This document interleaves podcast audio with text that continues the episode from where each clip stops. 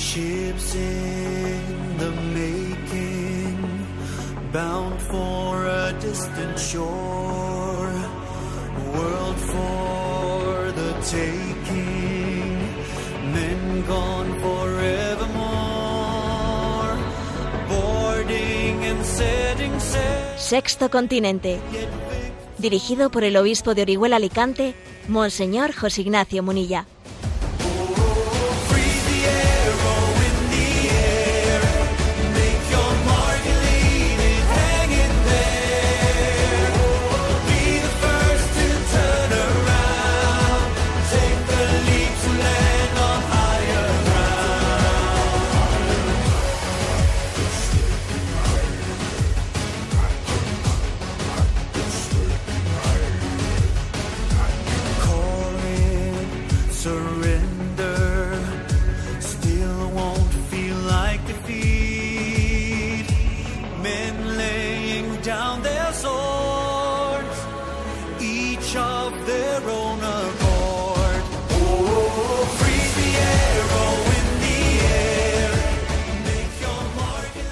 Cordial saludo a todos los oyentes de Radio María. Un día más, con la gracia del Señor, nos disponemos a realizar este programa, el último programa de Sexto Continente de este año. Sexto Continente es un programa que lunes y viernes de 8 a 9 de la mañana, una hora menos en las Islas Canarias, realizamos aquí en directo en Radio María España. Como decía, es el último programa de este año 2022, hoy es 30 de diciembre. Y estos últimos días del año están siendo especialmente, digamos, pues están, están bajo, bajo una noticia, ¿no? En el mundo de la Iglesia Católica. Y es que el Papa el miércoles, en la audiencia del miércoles, en la catequesis del miércoles, bueno, pues nos pidió oración por el Papa Benedicto XVI. Nos dijo que estaba muy enfermo y que pidamos a Dios que le consuele, le sostenga en el testimonio de amor a la Iglesia hasta el fin de, su- de sus, de sus momentos, ¿no? que le sostenga en ese momento, en ese combate último, que es el último combate de, de entregar la vida. Y dijo algo que no sé si quizás no ha sido, pues yo creo que no, algunos sí que lo han dicho, algunos lo han recogido, pero en mi opinión ha sido como soslayado. Dijo que en silencio sostiene la Iglesia. Sí, yo creo que el Papa Benedicto XVI está sosteniendo a la Iglesia en silencio, como tantas almas, ¿eh? Como tantas almas, muchas me estáis escuchando ahora mismo en este programa, que en vuestro silencio, que en vuestra postración, que desde vuestra cama, desde vuestra silla de ruedas, estáis sosteniendo a la Iglesia. La Iglesia se sostiene, especialmente algún día lo veremos cuando estemos en la presencia de Dios. Está sostenida no por nuestras fuerzas, no por nuestras cualidades, ¿eh? no. La Iglesia está sostenida por aquellas almas mm, débiles que se han despojado de todo y que en su despojamiento dicen, ¿eh? dicen Señor, hágase tu voluntad. ¿eh? A tus manos encomiendo mi espíritu. ¿eh? Y entonces yo te ofrezco mi pequeñez, mi despojamiento, para que tú lleves adelante tu obra de salvación. Y entonces aquí dice, mira, pues en este momento es cuando podemos decir que estamos en el momento álgido de nuestra vida. Cuando, eh, sin embargo, a los ojos del mundo se dice, ya no, está para allá, ya no tiene nada, nada que hacer, ¿no? Ahora mismo ya es casi, pues, eh, se suele decir, ¿no? De tantísimas personas. Pues está ahí, eh, está como un vegetal, está no sé qué, está no sé cuántos, ¿no? Ese tipo de consideraciones que se hacen, ¿no? Son totalmente inconscientes de este misterio, del misterio de que hay personas que sostienen la iglesia, sostienen el mundo en su, en su ofrecimiento a Dios. Personas que en ese momento han dicho, Señor, yo me ofrezco a ti, te ofrezco mi incapacidad, mi pequeñez, mi, mi impotencia, mi no ser capaz. ¿eh? Me gustaría eh, poder hacer montones de cosas, pero ahora, ahora lo que me toca es acoger y aceptar mm, mi limitación. ¿no? Todo me lo tienen que hacer, estoy en manos de otros. Entonces el Papa dijo eso, que Benedicto XVI sostiene a la Iglesia en su silencio, en su, en su ofrecimiento. Recuerdo también aquellos momentos, ¿no? De los momentos finales de Juan Pablo II, en los que el mundo veía, ¿no? Como Juan Pablo II estaba debatiéndose y tenía pues sus, sus fuerzas totalmente mermadas, era algo claro, patente, evidente, ¿no? Y entonces yo recuerdo que escribía un articulillo en aquel, en aquel momento diciendo que Sansón eh, mató más filisteos en el momento de su muerte que en, los momentos en los que corría por los campos, ¿no? corría por los campos en las batallas, que en ese momento en el que estaba atado es cuando Dios le permitió ser más eficaz, ser más fecundo. Bueno, un ejemplo un poco así guerrero, ¿no? Pero bueno, que, que hace referencia a que sí, el Señor en nuestra debilidad nos permite ganar muchas almas. Yo le pido a Dios una cosa, que, que el Señor le conceda a Benedicto XVI ganar muchas almas en esta última batalla de su vida. Ganar muchas almas. Que, que haya muchas almas que se asomen a este misterio de esa frase que ha dicho el Papa Francisco. Ojo, que este hombre está desde ahí, desde su postración, está sosteniendo a la iglesia. Sí, la está sosteniendo. ¿eh? En esa cruz de Cristo crucificado. Bueno, pues hoy a la tarde, a las cinco y media de la tarde, en San Juan de Letrán, se va a ofrecer, ¿eh? que es la, Basílica de Roma, que es la sede del Papa, San Juan de Letrán, se va a ofrecer, como digo, a las cinco y media, una misa por, por el Papa Benedicto XVI, respondiendo a esa petición del Papa Francisco de que oremos por él. Va a ser retransmitida ¿eh? por, por estas ondas de Radio María. Por lo tanto, rezamos por él. Señor, sosténle, dale, dale el consuelo, dale la fuerza para este combate y concédele ganar muchas almas, arrebatar muchas almas al maligno en este último tránsito de su vida. Padre nuestro, que estás en el cielo, santificado sea tu nombre, venga a nosotros tu reino, hágase tu voluntad en la tierra como en el cielo. Danos hoy nuestro pan de cada día, perdona nuestras ofensas como también nosotros perdonamos a los que nos ofenden. No nos dejes caer en la tentación y líbranos del mal. Amén. Sexto Continente es un programa que tiene interacción con los que sois usuarios en Twitter y en Instagram a través de la cuenta arroba obispo munilla, con los que sois usuarios de Facebook a través de el muro que lleva mi nombre personal de José Ignacio Munilla. Los programas anteriores de Sexto Continente están a vuestra disposición tanto en el podcast de Radio María como en la cuenta de Spotify que, que se llama eh, pues Sexto Continente, como la cuenta también de iVox que tiene el nombre de Sexto Continente. Y también recuerdo que en la, que en la página multimedia de este que os habla, en www.enticonfio.org, allí hay un apartado de Sexto Continente en el que está a vuestra disposición pues los programas ¿no? que se, cuelgan inmediatamente después de haber concluido. Bueno, vamos a, a seguir adelante la, en la andadura de este, de este programa. Y quiero hacer mm, varias referencias a temas, a temas de actualidad, ¿no? porque bien sabéis que Sexto Continente tiene esa vocación, este programa de iluminar la actualidad social de, España, bueno, de España y de Hispanoamérica, porque somos conscientes de que de que hay muchas cosas que cada vez son más globales, ¿no? Y aunque yo voy a comentar ahora algunos temas pues de actualidad española, es obvio que estamos todos bajo un mismo influjo de una globalización que quiere imponer, ¿no?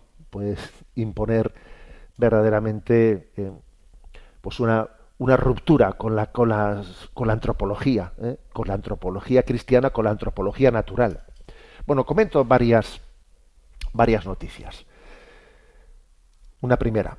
Esta semana estaba, eh, estaba en, en, una entrevista, he entrevistado a varios misioneros que vienen, vienen de vacaciones a sus hogares a pasar las navidades, ¿no? Y bueno, pues la verdad es que es un regalo que el obispo se pueda encontrar con ellos y charlar de cómo van las cosas, etcétera, ¿no? Bueno, he introducido una novedad, y la novedad que he introducido es que esos encuentros con los misioneros tengan también una cámara para poder grabar lo que decimos y así no únicamente pues que, que me lo digan a mí, ¿no? sino que se pueda también escuchar. Bueno, pues si Dios quiere iremos publicando esas entrevistas con los misioneros. Pero bueno, estaba hablando con un misionero, ¿eh? con un misionero mm, de Aspe que está en Brasil, en Sao Paulo, y en un momento determinado, pues él, hablando de la situación que viven allí en Sao Paulo, etcétera, ¿no? Pues me hablaba de la tendencia existente, ¿no? Pues también a comprar, a comprar los votos, ¿eh? de, comprar los votos, ¿no? Sencillamente, pues eso, pues que las campañas electorales van los políticos por los barrios pobres y entonces aquí te compro un voto, te compro el otro, ¿no? Y claro, pues le dije al hombre, le dije, hombre, eso también a nosotros nos suena, ¿eh? Nos suena. ¿eh?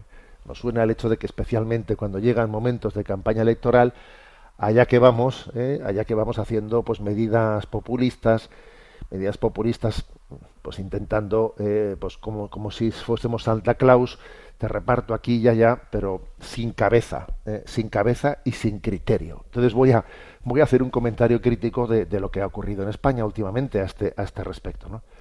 Porque es que resulta que en el año 2022 el gobierno de España anunció un bono, un bono cultural, así le llaman cultural, de 400 euros para todos los jóvenes que cumpliesen 18 años a lo largo de este año que termina, ¿no? Un, un bono de, de 400 euros para los que cumplen 18 años en el año 2022. Estoy ahora mismo leyendo pues dentro de, eh, de, la página del Ministerio de Cultura y de Deporte de España, diciendo, ¿no? Si cumples 18 años, 18 años, tienes el bono cultural joven. Entonces, lo puedes gastar en videojuegos, ¿eh? series online, películas, conciertos, eh, libros, museos, ópera, teatro. Te puedes imaginar, ya no será muy difícil saber cuánto se ha gastado en videojuegos y series online y cuánto se ha, gastado en ópera. ¿eh?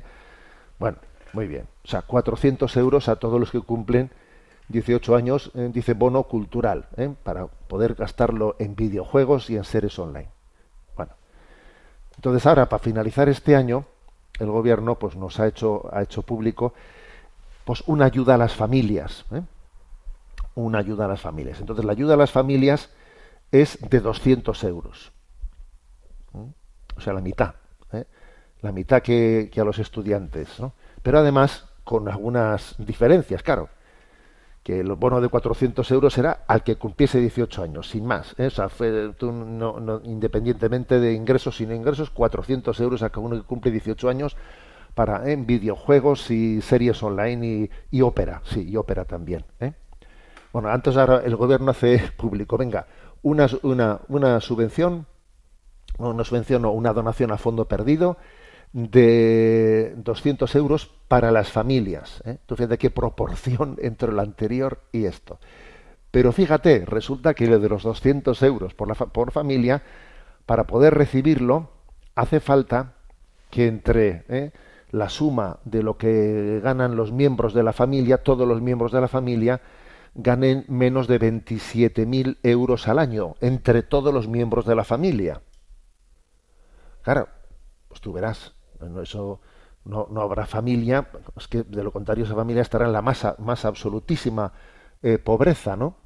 Que eran muy pocas las que lo cobren. Pero, fíjate, resulta que sin embargo esos 200 euros aquellas convivencias que no están casadas, que no tienen ningún tipo de regularización, eh, digamos, entre ellos, pues entonces no, no hace falta que los 27.000 euros sean la suma entre todos, sino que si tú cobras menos de 27.000 euros y estás viviendo con alguien que como no estás, como no estás ni casado, ni eres pareja de hecho, ni, ni nada, no tienes ningún tipo de regularización en esa convivencia, entonces no, lo tuyo no se suma con, con el otro y, lo puedes, y cada uno puede recibir pues sus 200 euros por un lado y 200 euros por, por el otro lado, ¿no? Entonces, fíjate, en el fondo esto es un, un, un, incentivo a que la gente no se case, claro.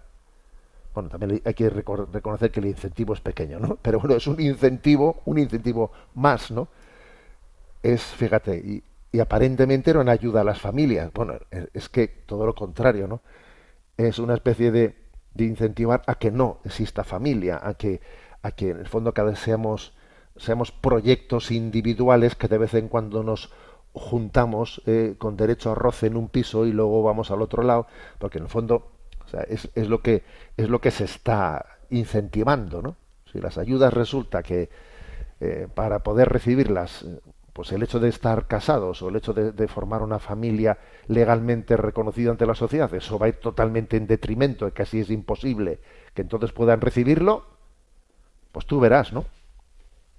Eso sin olvidar el agravio comparativo que supone que a la familia se le dé una única ayuda, ¿eh? porque no es, no es, esto no es ni anual, es una única ayuda. Porque ahora las elecciones son este año próximo, luego estos son justo ahora en este momento, antes de las elecciones, luego ya pasan las elecciones y no se vuelven a dar 200 euros, ¿eh? no, no, se acabó la ayuda a la familia. ¿Eh?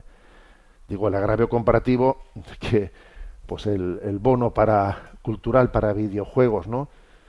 Y series televisivas, etcétera, etcétera, pues era de 400 y este para las familias es de 200. Bueno, pues es que yo creo que cuando me decía el misionero este, en esa entrevista, decía que, que, que, existe, ¿no? Pues en Brasil esa tendencia de los políticos a comprar los votos, decía, hombre, eso le dije, eso debe de pasar, ese virus debe de pasar el océano Atlántico, le dije, ¿eh? eso es un virus que es intercontinental, ¿eh? Bueno, esa es una, una noticia. ¿eh? Otra noticia que también estos días está acaparando los, eh, las, portadas de los medios de comunicación es el hecho de que en estas, bueno, en, este tiempo de Navidad está habiendo un aumento muy alarmante de las agresiones e incluso asesinatos eh, provocados por la violencia machista. En España está habiendo pues una proliferación muy grande, ¿eh? muy grande y, y, claro, a la hora de ver, y bueno, ¿y esto cómo se explica, no? ¿Cómo se explica esto? ¿Eh? Están también diciendo que esto suele ocurrir más, estadísticamente ocurre con más frecuencia en épocas, en fines de semana y en épocas vacacionales, en las que la convivencia aumenta el riesgo. Bueno, pero claro, pero tiene que haber causas, ¿no? La causa no puede ser que estamos juntos. ¿eh?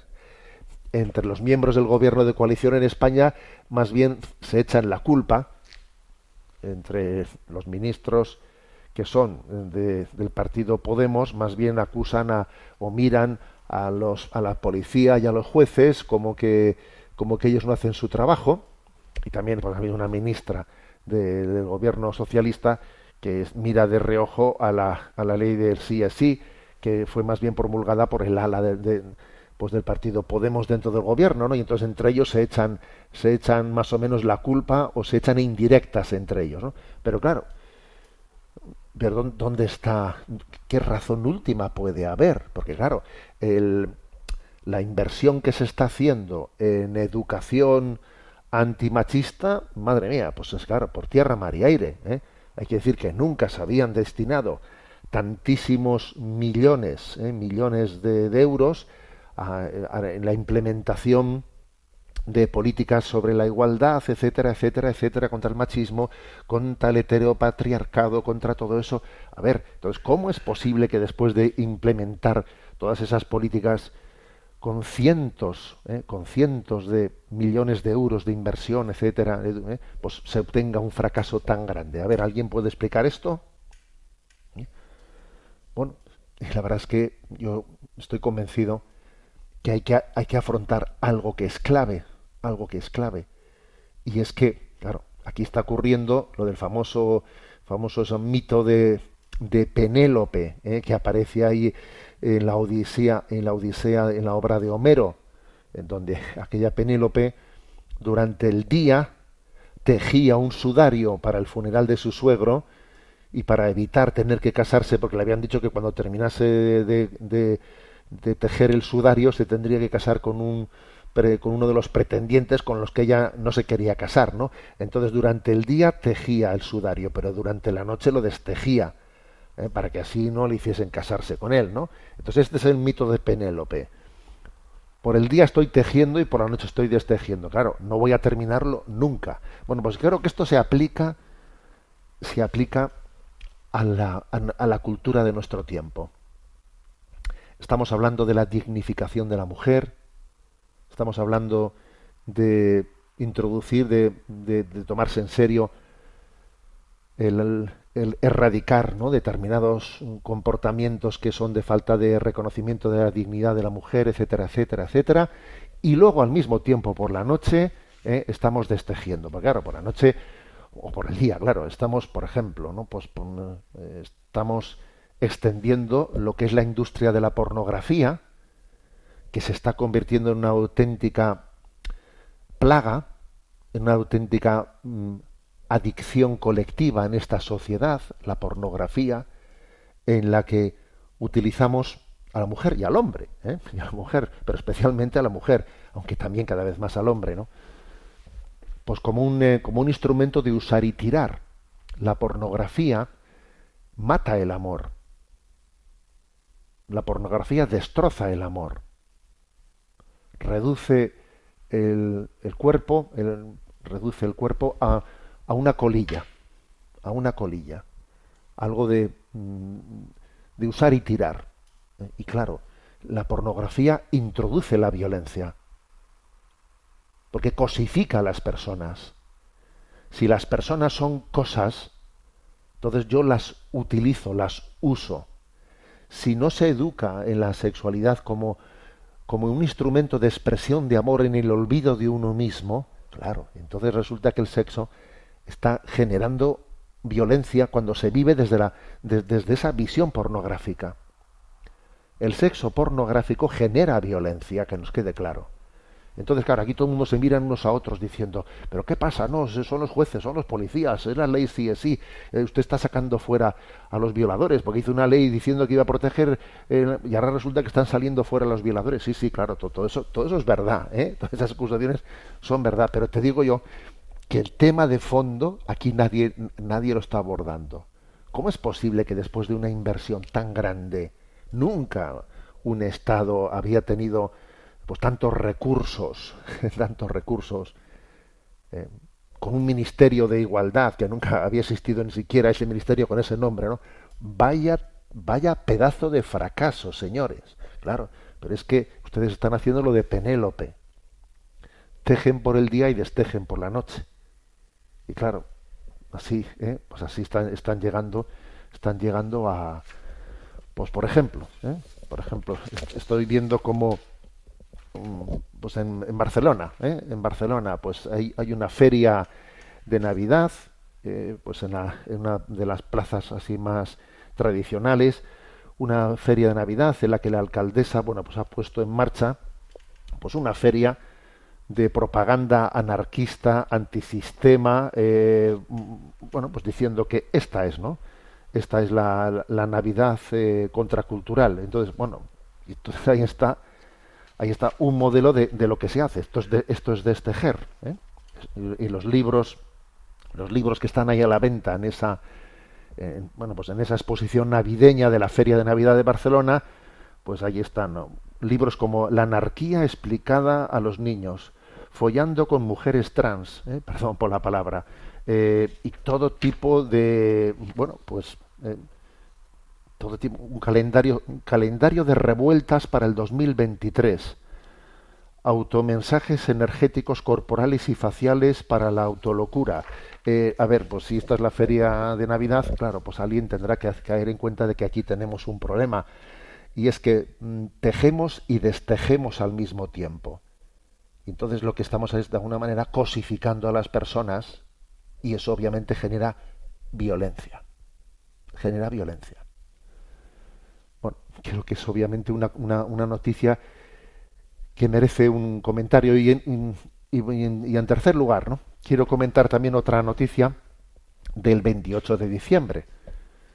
Y es que, bueno, ya es, ya es tradicional que el 28 de diciembre, pues, los activistas pro vida eh, hagan algunos gestos especiales, algunos gestos especiales de, de, denuncia profética, diría yo, ¿no? Entonces ya es casi un clásico por Navidad, ¿eh? porque pues ya es un clásico por Navidad que, especialmente en Madrid, ante la clínica Dator de Madrid, pues del doctor Jesús Poveda, ¿no? Pues que ha sido pues uno de los, bueno, pues de los iniciadores del movimiento pro vida o de los impulsores principales en España, un médico que es un médico psiquiatra, bueno, pues haga un gesto, haga un gesto de, de ponerse, eh, bueno, la verdad es que ellos están eh, continuamente en el entorno en el entorno de la clínica Dator, intentando también ofrecer alternativas a las personas que allí se acercan, orando y ofreciendo alternativas. Pero ese día, el día 28 de diciembre, bueno, pues hace, suele hacer don, el doctor Jesús Poveda un gesto más fuerte, que es el de sentarse, sentarse en el suelo, eh, sentarse en el suelo a la puerta de la clínica abortista, ¿no? Entonces, bueno, todos los años le detienen, todos los años le llevan al calabozo y esto ya es un clásico, no es un clásico Navidad, pero obviamente es una visualización ¿eh? de que ahí están matándose a unas 10.000 personas, eh, solamente en esa clínica, ¿eh? unas 10.000 personas al año. Entonces yo mandé un mensaje a redes sociales acompañado con un vídeo en el que se veía como la policía le cogía al doctor Jesús Poveda y le, y le, llevaba en andas apartándole ahí de, la, de esa sentada que había hecho. Y el mensaje que envié era el siguiente, ¿no? El día del juicio final se nos preguntará, ¿y tú qué hiciste mientras se producía el exterminio de millones de vidas inocentes? Y el doctor Jesús Poveda responderá, Perdón, Señor, yo solo me pude poner a la puerta del laboratorio. Y ya de paso, pues, bueno, y allí enlacé, enlacé un vídeo que está hecho en esta campaña de Navidad por el ACDP, ¿eh? por el ACDP, un vídeo mm, pues muy sencillo en el que entrevistan a un joven que se llama José Carlos Martínez. Ahora ya es padre de familia, tiene dos niñas pequeñas, aunque las ha tenido muy jovencito. Este chico, José Carlos Martínez, cuenta cómo su historia comenzó cuando él estaba en el seno de su madre, y su madre fue allí en la clínica Dator, ¿no? A la clínica Dator a, abortar. Y entonces, pues el doctor Jesús Poveda, que estaba por allí en los alrededores, le dijo a su madre, a ver, ¿en qué te puedo ayudar para que no abortes?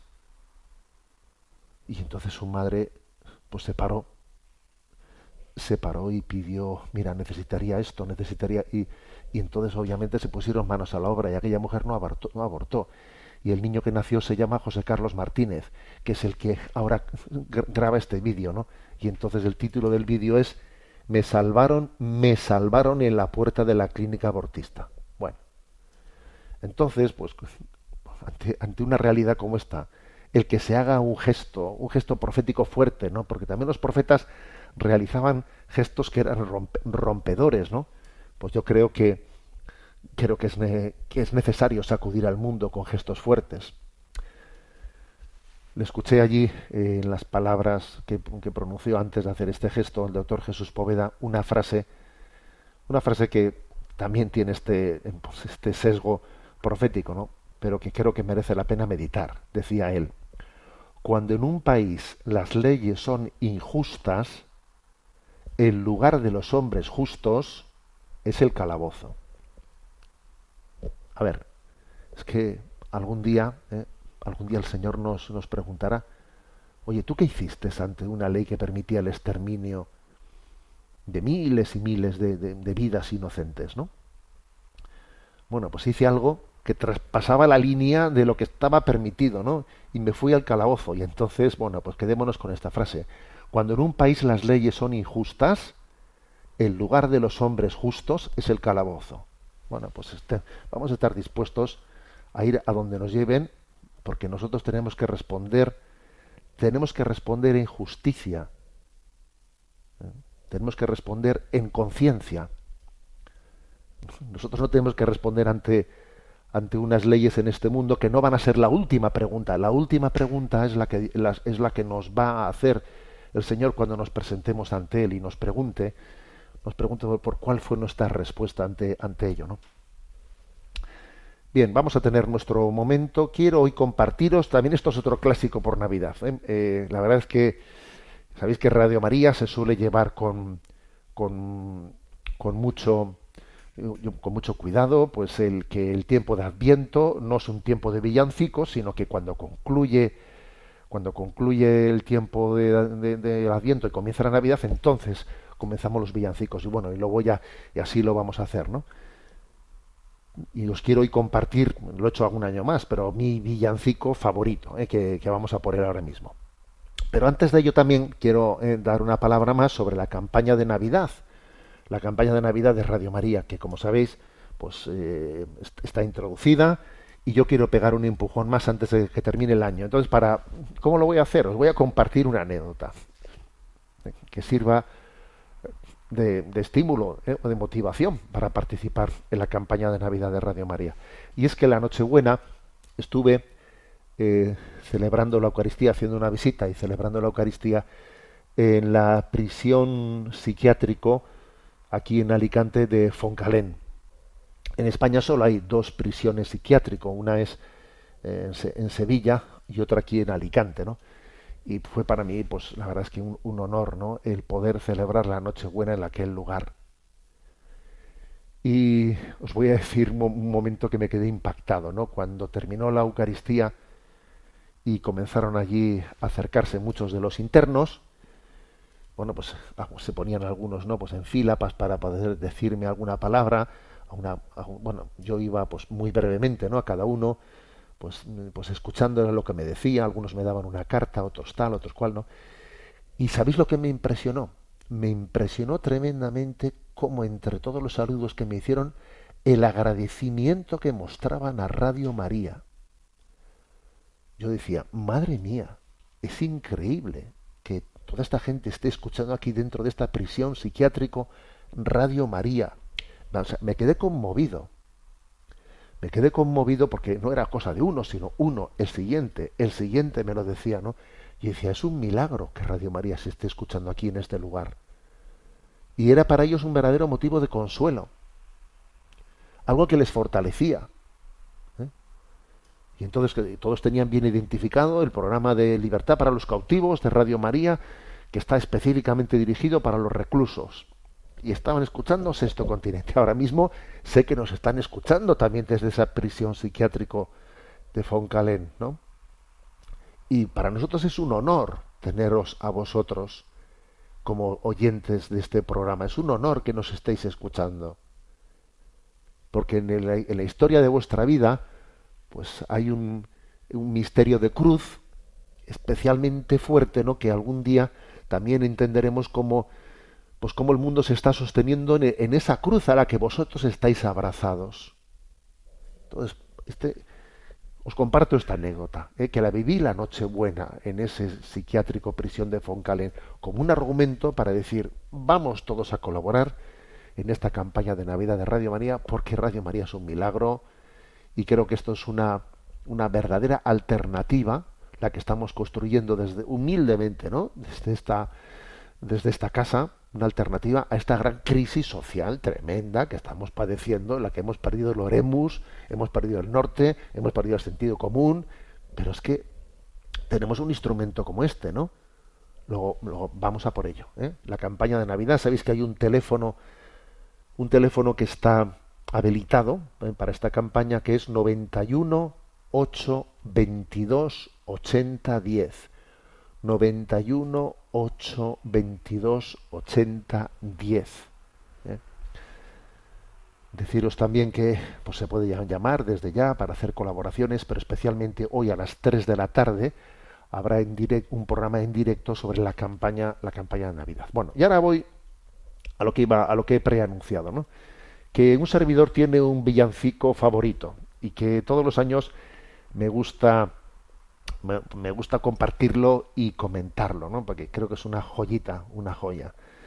Y es el villancico mm, compuesto que nacido en, Francia en el año 1843. Escrito primeramente fue un poema, ¿eh? un poema que tiene comienza diciendo minuit chrétien, ¿eh? es medianoche, cristianos, ¿eh? es medianoche se ha difundido en varios idiomas, ¿no? Eh, Cantique de Noel, Cántico de Navidad, Holy Night en, inglés y, también, ¿no? Y también en castellano. La verdad es que Andrea Bocelli quizás sea el que más lo ha popularizado. Creo que es una joya, especialmente por el, por bueno, primero por la belleza de su melodía, pero también por su letra. La verdad es que cuando se traduce al castellano se suele tomar bastantes libertades a la hora de la traducción, porque es muy difícil, claro, llevar a otro idioma respetando respetando plenamente la, la, la- letra, pero sobre todo es un villancico que subraya el misterio de la redención, el misterio de la redención, ¿no?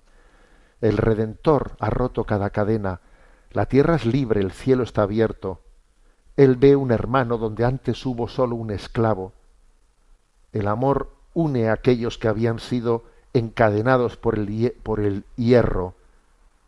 ¿Quién le expresará nuestra gratitud? Él nació por cada uno de nosotros, que sufrimos y morimos. Pueblo de Dios, de rodillas, esperad la liberación. Navidad, Navidad, aquí está el Redentor. Vamos a escucharlo en primer lugar en una, una- pequeña un pequeño adelanto en su versión francesa y luego el resto lo escuchamos en la versión española cantado por, por Andrea Bocelli.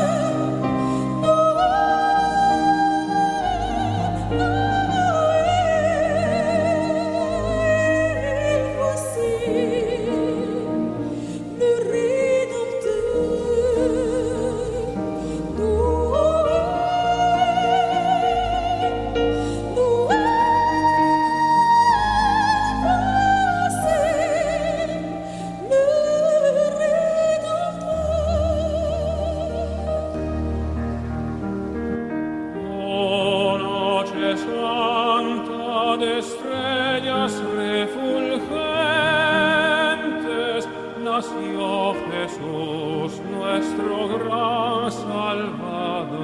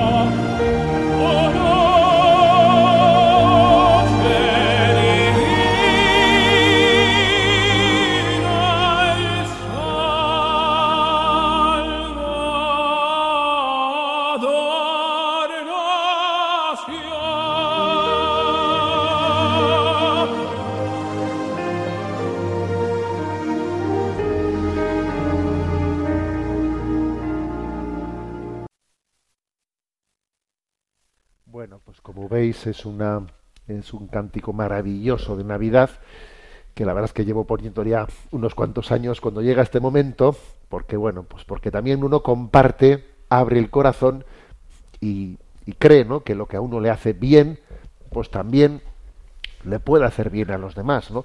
Compartimos esos tesoros que Dios ha sembrado dentro de nosotros. Bueno, y en este orden voy a pasar a comentaros algo que a mí también me ha hecho un bien inmenso en mi vida y que, bueno, pues resulta que esta semana ha alcanzado una actualidad que es una buena, una buena ocasión pues para compartirlo con vosotros. Es que resulta que el 28 de diciembre se cumplían 400 años del nacimiento, mejor dicho, ¿no? de la muerte para el cielo, o sea, de, sí, del dies natalis, de la muerte de San Francisco de Sales, que él murió un 28 de diciembre de 1622. Entonces el Papa ese día publicó una carta apostólica, una carta apostólica que tiene como título Totum Amoris Est. Todo pertenece al amor, ¿no? Es una reflexión sobre San Francisco de Sales, pues que, que breve, sencilla, que la voy a compartir con vosotros. Y digo que para mí es una de esas tesoros, una de esas joyas. Os voy a decir, después os diré al final, un libro que a mí me alimentó en mi etapa de seminarista, que me hizo un bien inmenso y también en los primeros años del sacerdocio, que además he- antes de comentar esto por aquí en antena he comprobado que aunque esté agotado en ediciones está ¿eh? se puede conseguir en PDF libremente por internet y bueno y ahora os lo, os lo compartiré, ¿no? Pero bueno, voy a hacer una breve presentación ¿eh? de esta carta apostólica, Totum Amoris Est, todo pertenece al amor. Bueno, decir que, que San Francisco de Sales nació en el, el año 1567 en el castillo de Sales, cerca de Torrens. ¿eh? Bueno, y él era de una familia noble. ¿eh? Él vivió a caballo entre dos siglos, el siglo XVI y el XVII. Recogió, bueno, pues lo mejor de, digamos, de la herencia del humanismo cristiano y también de las corrientes místicas, ¿no?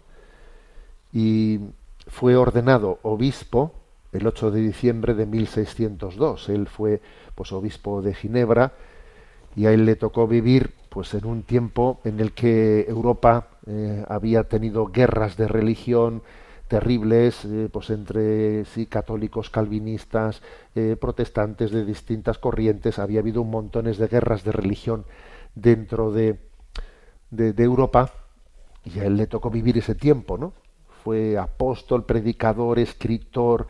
En aquel tiempo no existirían las redes sociales pero él comenzó con la multicopista a difundir pues pequeñas revis- revistas, ¿no? Pequeñas revistas dando noticias, ¿no? Y, dando apolo- apología para defender la fe católica.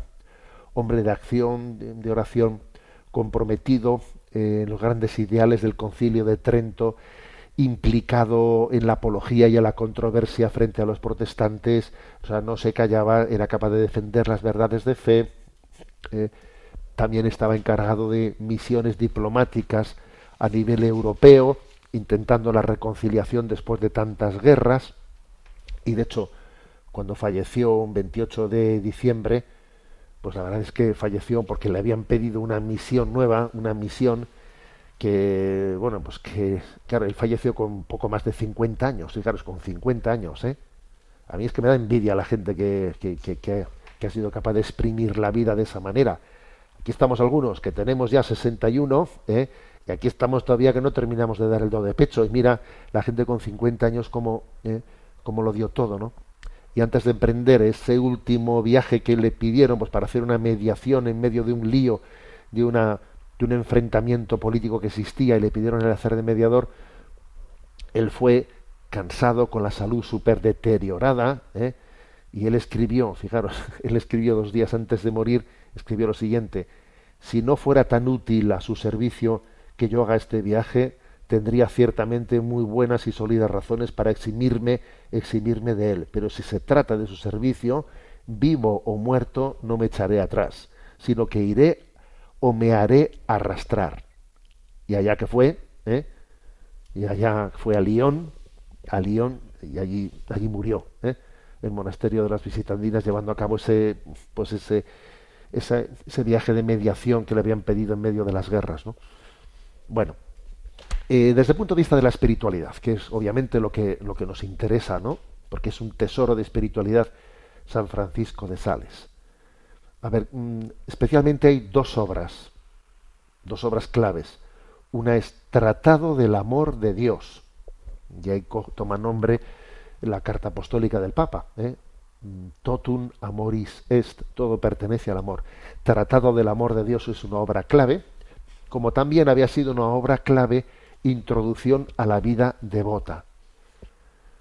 Digamos, la síntesis de su pensamiento es que la experiencia de Dios acontece también en, o sea, no es una construcción mental, sino que la experiencia de Dios es una evidencia del corazón humano, del corazón humano.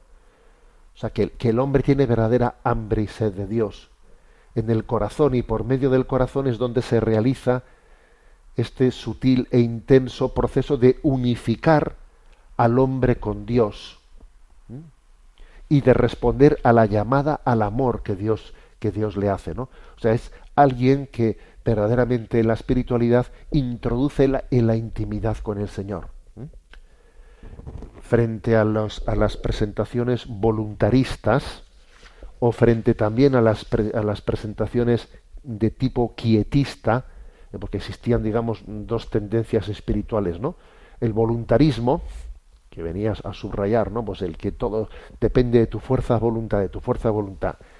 Y el quietismo, que venía a decir, no, tú, lo- tú no tienes que hacer nada, tienes que abandonarte pasivamente, no, frente a esas dos cosas, él integra, integra eh, como la contemplación del misterio encarnado, pues es la que nos, la que nos lleva a dar lo mejor de nosotros mismos, a responder al amor de Dios con amor, responder al amor con, la- el amor, ¿no? Dos días antes de su muerte, eh, él escribe, ¿no? El amor es lo que da valor a nuestras obras. Y pone este ejemplo. Una persona que sufre el martirio por Dios y tiene, como si dijésemos, una onza de amor, merece mucho. Pero si hay otra persona que no sufre el martirio, sino sufre pues algo mu- muy inferior, ¿no? Pues una humillación. Pero en vez de tener una onza de amor, tiene dos onzas de amor, tendrá mucho más mérito que el mártir. Ponerle este ejemplo para decir, a ver, el verdadero criterio, lo que da valor a la vida espiritual, no son las cosas que haces, ¿no? Sino con cuánto amor las has hecho. Tiene más mérito alguien ¿eh?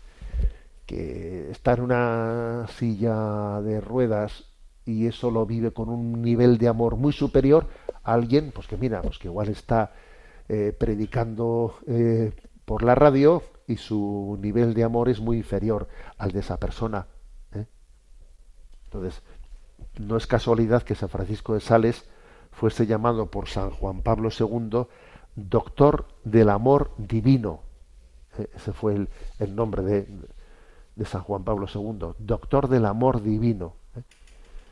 Bueno, entonces, esto es una clave ¿eh? en su espiritualidad, sobre todo en esa obra que podríamos decir obra culmen, que es Tratado del Amor de Dios. Él dice, a ver, lo que, de lo que tenemos que cuidar es que todo lo que hacemos sea movido, sea movido realmente por el amor de Dios. El- ¿Esto que supone? Tiene una visión de la gracia, una visión de la gracia en la que la gracia es una invitación persuasiva de Dios, pero que deja intacta la libertad del hombre. Leo literalmente. La gracia tiene fuerza, pero no para obligar, sino para atraer el corazón. Ejerce una santa violencia para no vulnerar, sino para enamorar nuestra libertad. La gracia de Dios lo que hace es intentar enamorarte, pero no, no te está forzando, no te está vulnerando. La gracia de Dios lo que quiere es suscitar que tú las cosas las hagas por amor, que las hagas tú, pero que sea el amor el que el que te mueva. ¿Eh? Podríamos decir que esta es un poco la, esencia de su, de su espiritualidad. ¿no? La gracia nunca hace al hombre pasivo. Uno tiene que cooperar plenamente, ¿no? desplegando con confianza las propias alas ¿eh? a, la, a la brisa de Dios, que así utiliza él esa, esa expresión. ¿eh? O sea, es alguien que a la hora de introducir la vida espiritual dice, cuidado con, con pensar que el que más mérito tiene es aquel al que más le han costado las cosas. Oh, fíjate este qué mérito tiene. Ha hecho un sacrificio tremendo. Perdona, el mérito no se mide por el esfuerzo. El mérito se mide por el amor. Por el amor. ¿Mm? Que es verdad que cuando alguien ama mucho, suele esforzarse mucho. Pero cuidado, eh, uno se puede esforzar por muchas cosas que no son por amor, ¿eh? Por puro afán de superarse, por no sé qué. A ver, que hay personas que van a hacer el camino de Santiago, eh, pues, pues, pues, pues, para después anotarse en un libro Guinness, en un libro Guinness de que lo hice en no sé qué tiempo. A ver, entonces, él es alguien que está purificando una imagen, un concepto equívoco de la palabra mérito. El mérito no se mide por el esfuerzo, el mérito se mide por el amor. Porque yo me he dejado mover, me he dejado enamorar por el amor de Dios, lo cual me lleva a dar lo mejor de mí mismo y, por supuesto, a esforzarme y a olvidarme de mí mismo. Pero ha sido el amor, no otros, ¿eh? otros motivos los que, los que lo han llevado a realizarlo. Y en esta misma línea, en esta misma línea eh, está el siguiente libro, que he dicho que había dos libros claves, ¿no? El libro mm, Tratado del Amor de Dios y el segundo es La verdadera devoción. Entonces San Francisco de Sales denuncia la falsa devoción, ¿eh? la falsa devoción existente en su tiempo y en todos los tiempos. ¿eh? Voy a leer un párrafo que es buenísimo, un párrafo que dice, el que se siente inclinado a ayunar se considerará muy devoto si no come, aunque su corazón esté lleno de rencor. Y mientras por sobriedad no se atreve a mojar su lengua, no digo en vino, pero ni siquiera en agua, no temerá teñirla en la sangre del prójimo mediante maledicencias y calumnias. Otro se creerá devoto porque reza diariamente un sinnúmero de oraciones, aunque después su lengua se desate de continuo en palabras insolentes, arrogantes e injuriosas. Algún otro abrirá su bolsa de buena gana para distribuir limosnas entre los pobres, pero no es capaz de sacar dulzura de su corazón perdonando a sus enemigos. Aquel perdonará a sus enemigos, pero no saldará sus deudas si no, si no es apremiado por la justicia. Evidentemente todos estos son tenidos vulgarmente por devotos, nombre que de ninguna manera merecen. O sea, que como veis es un hombre que tiende a desenmascarar, eh, pues, a ver, ¿qué es ser devoto? eh? ¿Qué es ser devoto? Bueno, pues una vez más vuelve a esto, ¿no? La verdadera devoción presupone el amor de Dios. Supone una agilidad y viveza espiritual por cuyo medio la caridad actúa en nosotros y nosotros actuamos en la caridad con prontitud y alegría. Él dice, ¿no? Que entre la caridad y la devoción no existe mayor diferencia que entre la llama y el fuego. A ver, ¿qué diferencia hay entre la llama y el fuego? Hombre, pues poca, ¿no? Bueno, pues esa es la diferencia que hay entre la caridad y la devoción. Siendo la caridad fuego espiritual, cuando está bien inflamada se llama devoción. O sea, que devoción no es recitar. Es una persona muy devota, recita muchas oraciones. Cuidado, ese es una, un concepto muy, muy limitado, ¿no? Y en su espiritualidad, podríamos decir que para tener como una especie de termómetro de esto, termómetro de si está bien orientada la espiritualidad, él habla de el éxtasis de la vida en la alegría, en la alegría. Dice él, comprendo a las personas que tienden a la tristeza por las graves dificultades que tienen que sufrir, pero poco a poco hay que permitir que la alegría de la fe comience a despertarse en ellas, como una secreta pero firme confianza, aun en medio de las peores angustias. O sea, es decir, que, que la, la alegría tiene que ser una especie de termómetro de que vamos por buen camino y de que nos estamos dejando mover por el amor de Dios, ¿no? Es, él, él llama así el éxtasis de la obra y de la vida. El éxtasis de la, que es vivir en alegría y en confianza, ¿no? Entonces, que, lo que os quería comentar es que bueno, a veces uno dice, ¿me puede usted, claro, como escribió varias cosas, pues, ¿nos puede aconsejar a una obra que la resuma a todas? Pues sí, que es la que yo leí, eh, la primera que leí siendo seminarista, que se llama En las fuentes de la alegría. En las fuentes de la alegría es una recopilación y engarce de textos de todas las obras de San Francisco de Sales, que está escrita por un canónigo que se llama F. F. Vidal. Bueno, pues eh, ese librito, en las fuentes de la alegría, se puede buscar por internet. ¿eh? En las fuentes de la alegría, San Francisco de Sales, y enseguida aparece un sitio que uno lo puede descargar en PDF y es una obra perfecta, maravillosa, con una síntesis realizada por ese canónigo F. Vidal de, de todas las obras de, San Francisco de Sales que como os digo, pues para mí fue un regalo en mi formación de seminarista, eh, porque hicimos un año de espiritualidad entre filosofía y teología y éramos 12 compañeros y a mí no me tocó San Francisco de Sales, eh, me tocó San Juan de la Cruz, pero cada uno de nosotros tenía un autor espiritual que iba leyendo durante todo el año y los viernes compartíamos todo lo que habíamos leído de ese autor los doce nos juntábamos y cada uno compartía qué iba leyendo de ese autor.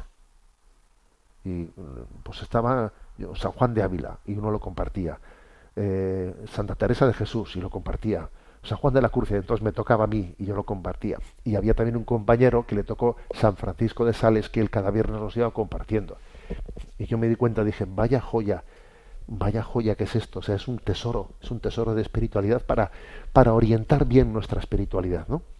Bueno, pues mira por dónde, que ahora se han cumplido 400 años, este 28 de diciembre, del nacimiento para el cielo, eh, de la muerte de San Francisco de Sales. eh, y el Papa nos ha regalado esta carta apostólica.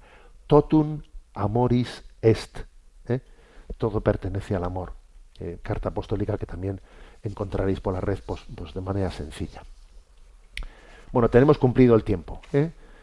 Me despido de todos con la bendición de Dios, Padre, Hijo y Espíritu Santo. Os deseo a todos un feliz y santo año 2023. Alabado sea Jesucristo.